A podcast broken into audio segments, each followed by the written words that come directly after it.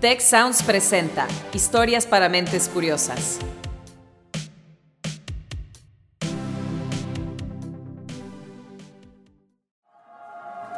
¿Dónde leíste eso? ¿Cómo te enteraste? ¿Está comprobado? Me interesa ese tema. ¿Cuál es tu fuente? ¿Dónde escuchaste eso? Historias para mentes curiosas.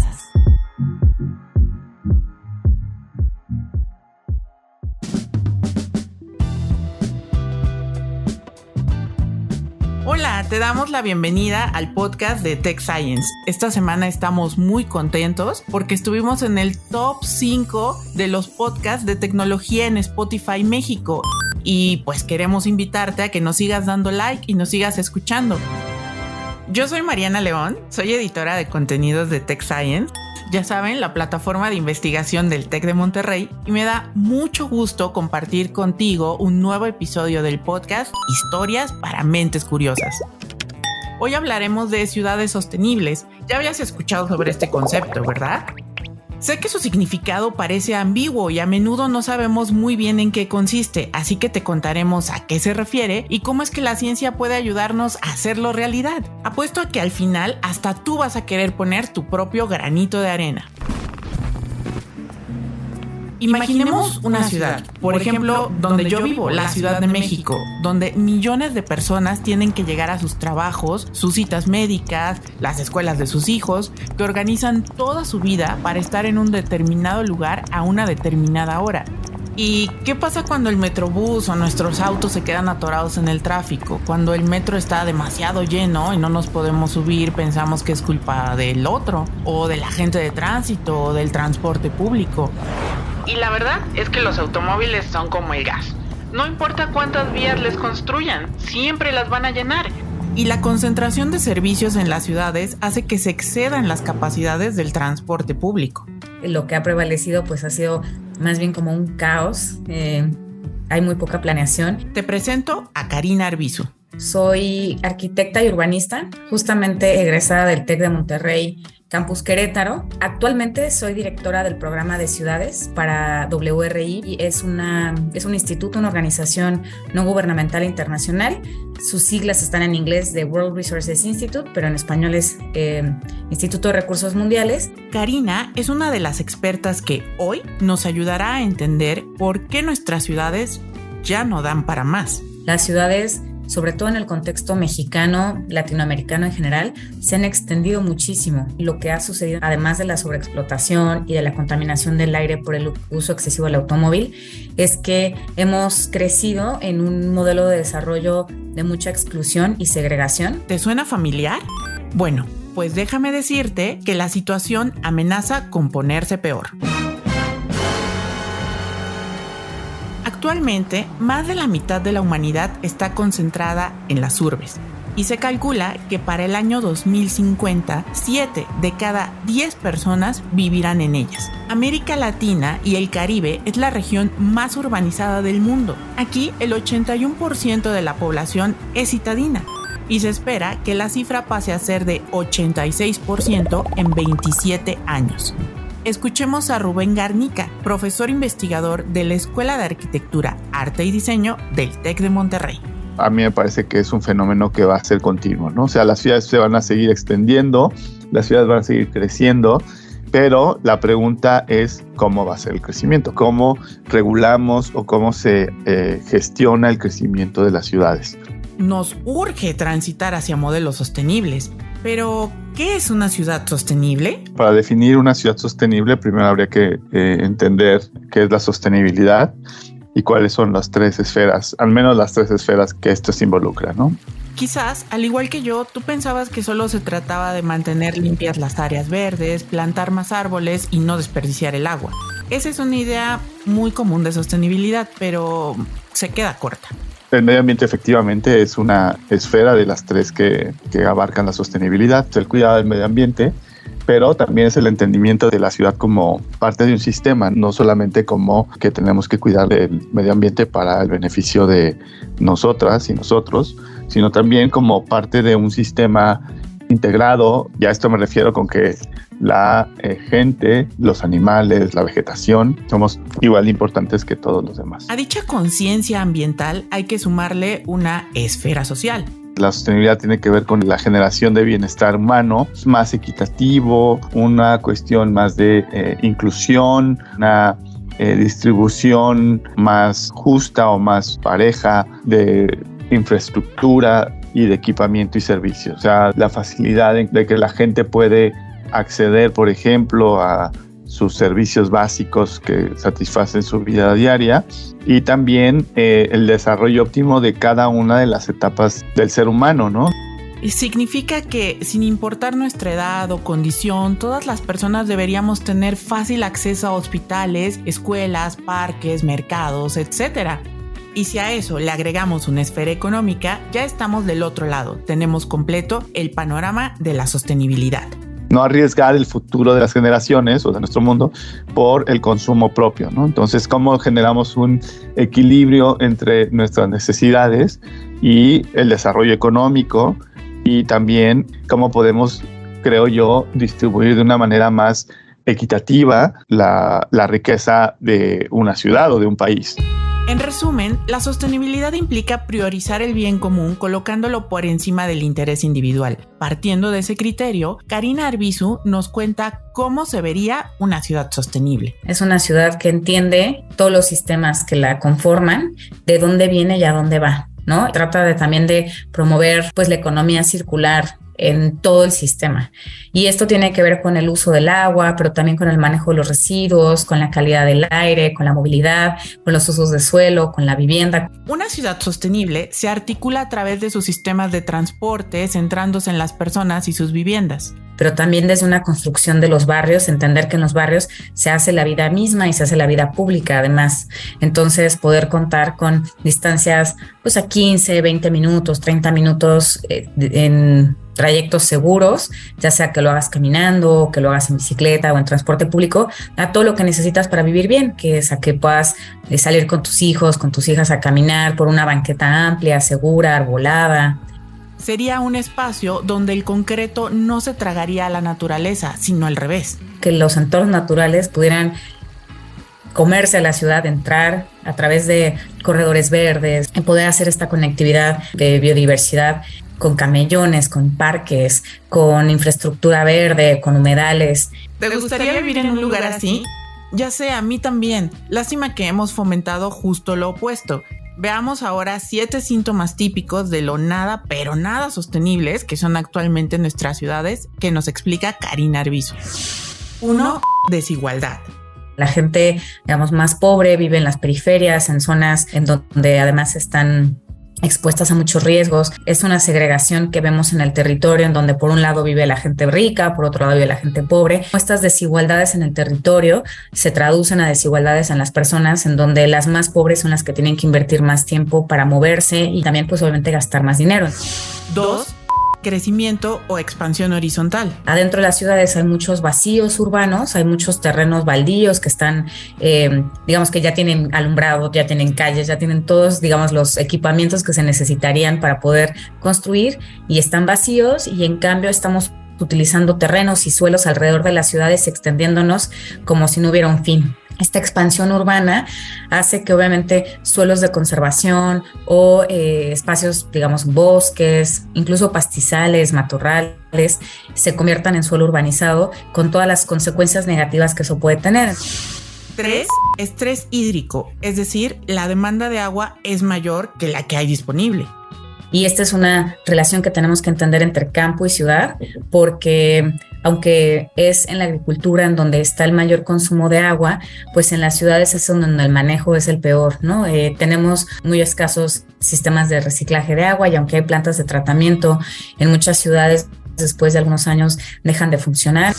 Cuatro, mala calidad del aire debido a la motorización mucho ha tenido que ver la industria y la mercadotecnia de ver al automóvil privado como un elemento de libertad o de poder. En realidad nos esclaviza, obviamente tiene ventajas, pero hay muchos lugares en donde los niveles de motorización son altísimos. A veces las familias tienen un vehículo por cada persona que habita en ese hogar y Eso quiere decir que hay espacio vial ocupado, eso quiere decir que también hay consumos de combustibles, hay emisiones de gases de efecto invernadero, entre otros. Entre eso y la eficiencia energética en las edificaciones, pues son como dos de las causas principales en las ciudades de emisiones de CO2.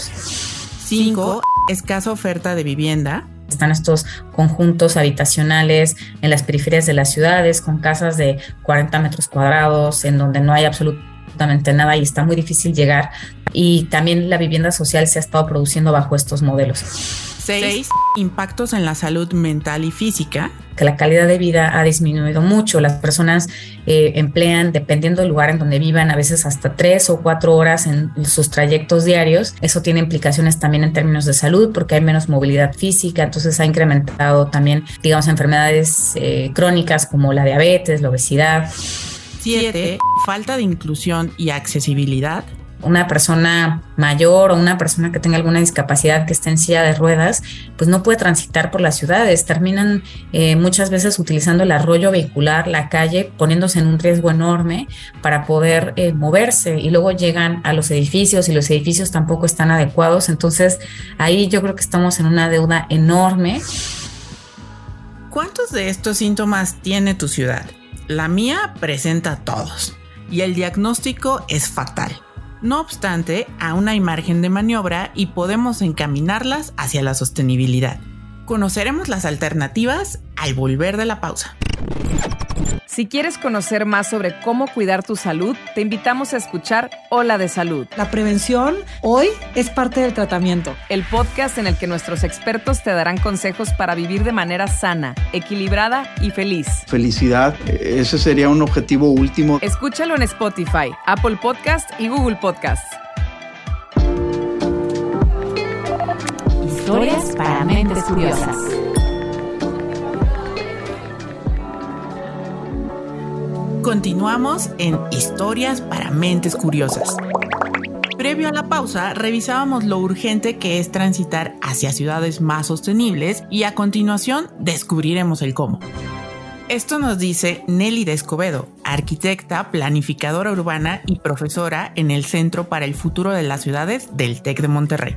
No hay una fórmula que te logre al 100% una ciudad sostenible. Una ciudad sostenible obedece a las condiciones específicas en donde esta ciudad se emplaza. Si tenemos una ciudad, por ejemplo, en una zona costera, con una vocación turística, va a tener eh, ciertas características y se requieren estrategias específicas para llevar a esta ciudad hacia resultados más sostenibles, dependiendo del contexto medioambiental, político, regional, es como la ciudad puede lograr tener un desarrollo más sostenible.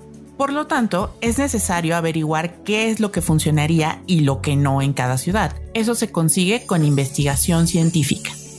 Habla Rob Rogema, experto en cultura regenerativa y miembro de la Faculty of Excellence del TEC de Monterrey. My most recent research is, is focusing on how we can design the city. Mi investigación principal más reciente se centra en cómo podemos diseñar la ciudad de una manera que sea más sostenible y más regenerativa. El investigador ha notado que el desarrollo urbano, por lo general, se basa en construir, construir y construir. It can be industry, it can be new houses, it can be roads, it can be other, other types of infrastructure.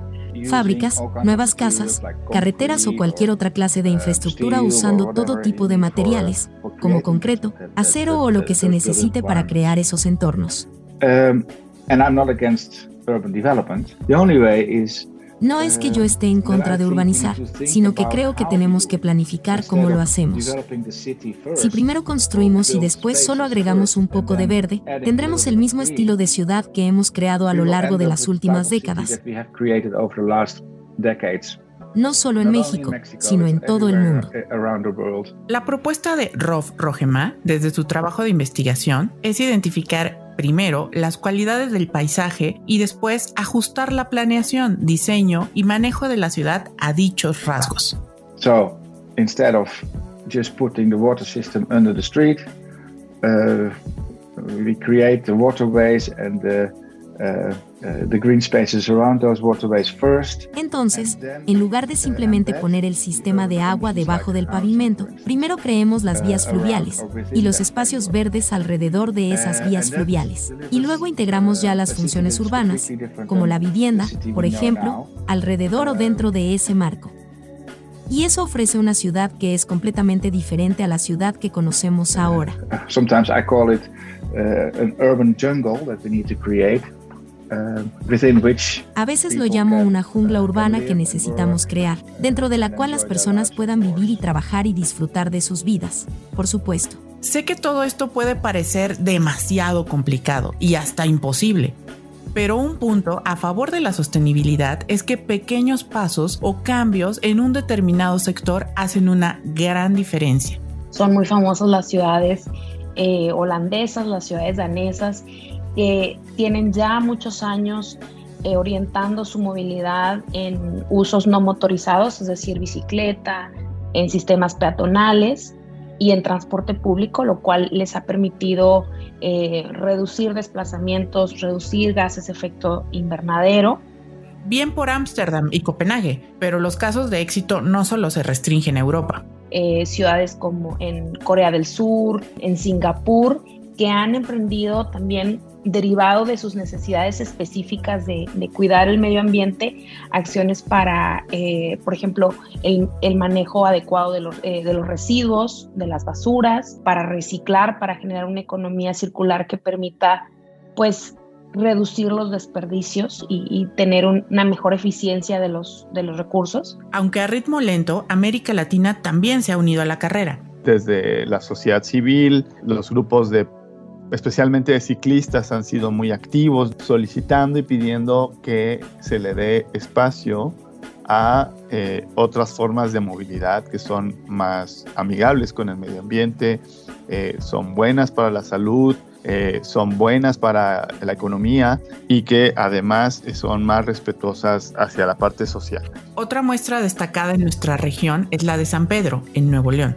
Este municipio mexicano obtuvo la certificación de liderazgo en energía y diseño ambiental, LEED, por sus siglas en inglés. Rubén Garnica nos dice en qué consiste. LEED lo que, lo que hace es una, es una serie de consideraciones. Antes era a escala de colonia, pero ahora entiendo que ya también hay una escala un poco más amplia y, sé que San Pedro Nuevo León es el primer municipio en tener la certificación LEED como municipio, es decir, eh, están haciendo esfuerzos, sociedad, no solamente el gobierno, sino la sociedad y la iniciativa privada, para poder eh, llegar a reducir sus emisiones, reducir sus residuos, eh, tener un impacto más bajo con el medio ambiente.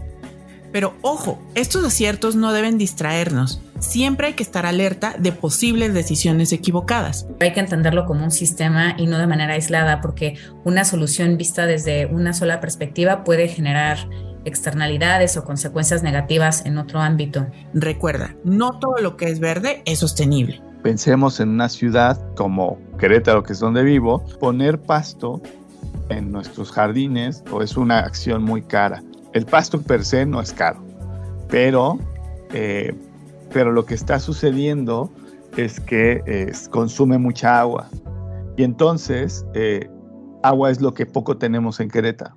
Entonces, entender las ciudades como lo que son, ¿no? En dónde están, es importantísimo. La solución no tiene que ser algo del otro mundo, por el contrario, como ya escuchamos, generalmente está cerca de nosotros. Tenemos un, par de centros comerciales donde las plantas son adecuadas a la región, consumen muy poca agua, eh, por lo tanto tienen, necesitan muy poco riego y se pueden mantener de, de muchas maneras. ¿no?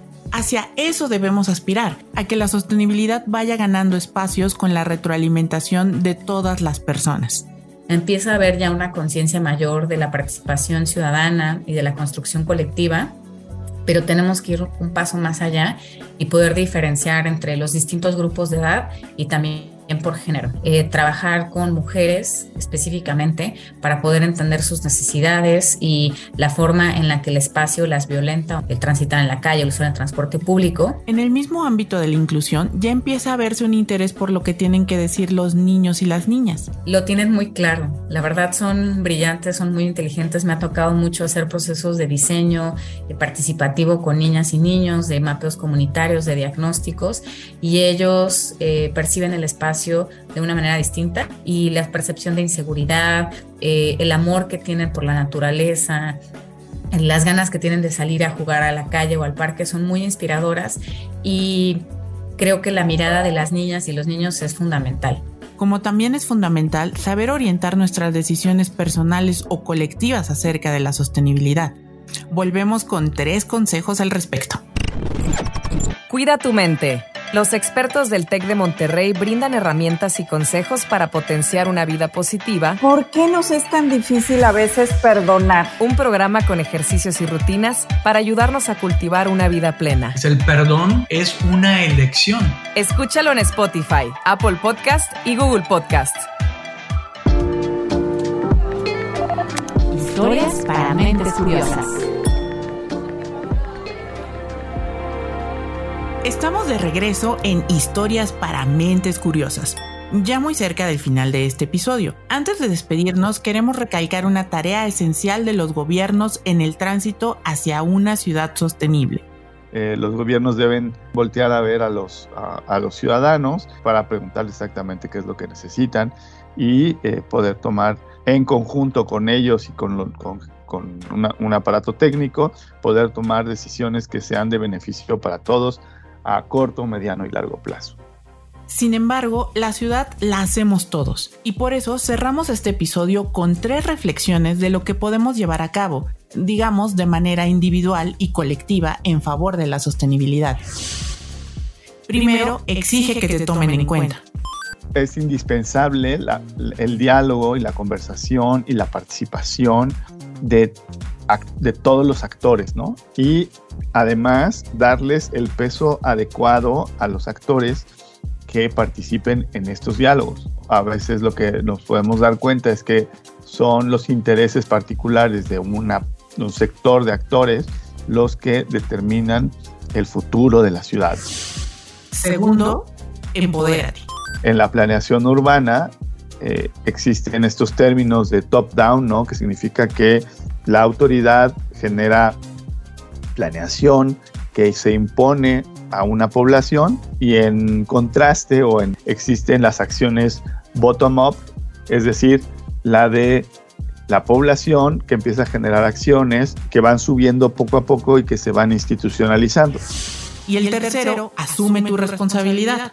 Yo no creo que haya sostenibilidad si no hay ciudadanos. No creo que el gobierno pueda llegar de un plumazo y decirnos, bueno, de ahora en adelante eh, vamos a hacer una ciudad sostenible. Creo que, creo que hay que llegar a acuerdos, ¿no?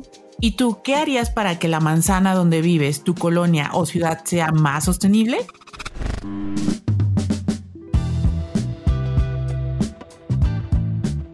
Esto fue Historias para Mentes Curiosas, el podcast de Tech Science. Nuestra misión es comunicar la investigación que se hace en el TEC de Monterrey y compartir ciencia para un mejor futuro.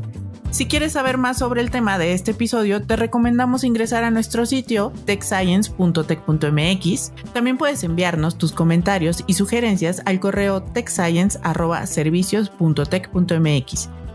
Queremos agradecer a Karina Arbizu, exatec y directora del programa de ciudades para México y Colombia del World Resources Institute, por sus explicaciones, así como a los doctores Rubén Garnica, Nelly Escobedo y Rob Rogema, profesores del TEC de Monterrey, por brindarnos su perspectiva desde la academia. En el episodio colaboramos Inés Gutiérrez Haber, quien estuvo al frente de la investigación y las entrevistas, el guion lo escribió Carmina de la Luz, Karina Rodríguez realizó la edición, Orlando Olivero se encargó de la producción y Maclovia González de la dirección de voz. Yo soy Mariana León. Muchas gracias por haberme acompañado hasta el final. No te pierdas el próximo episodio y nos escuchamos muy pronto.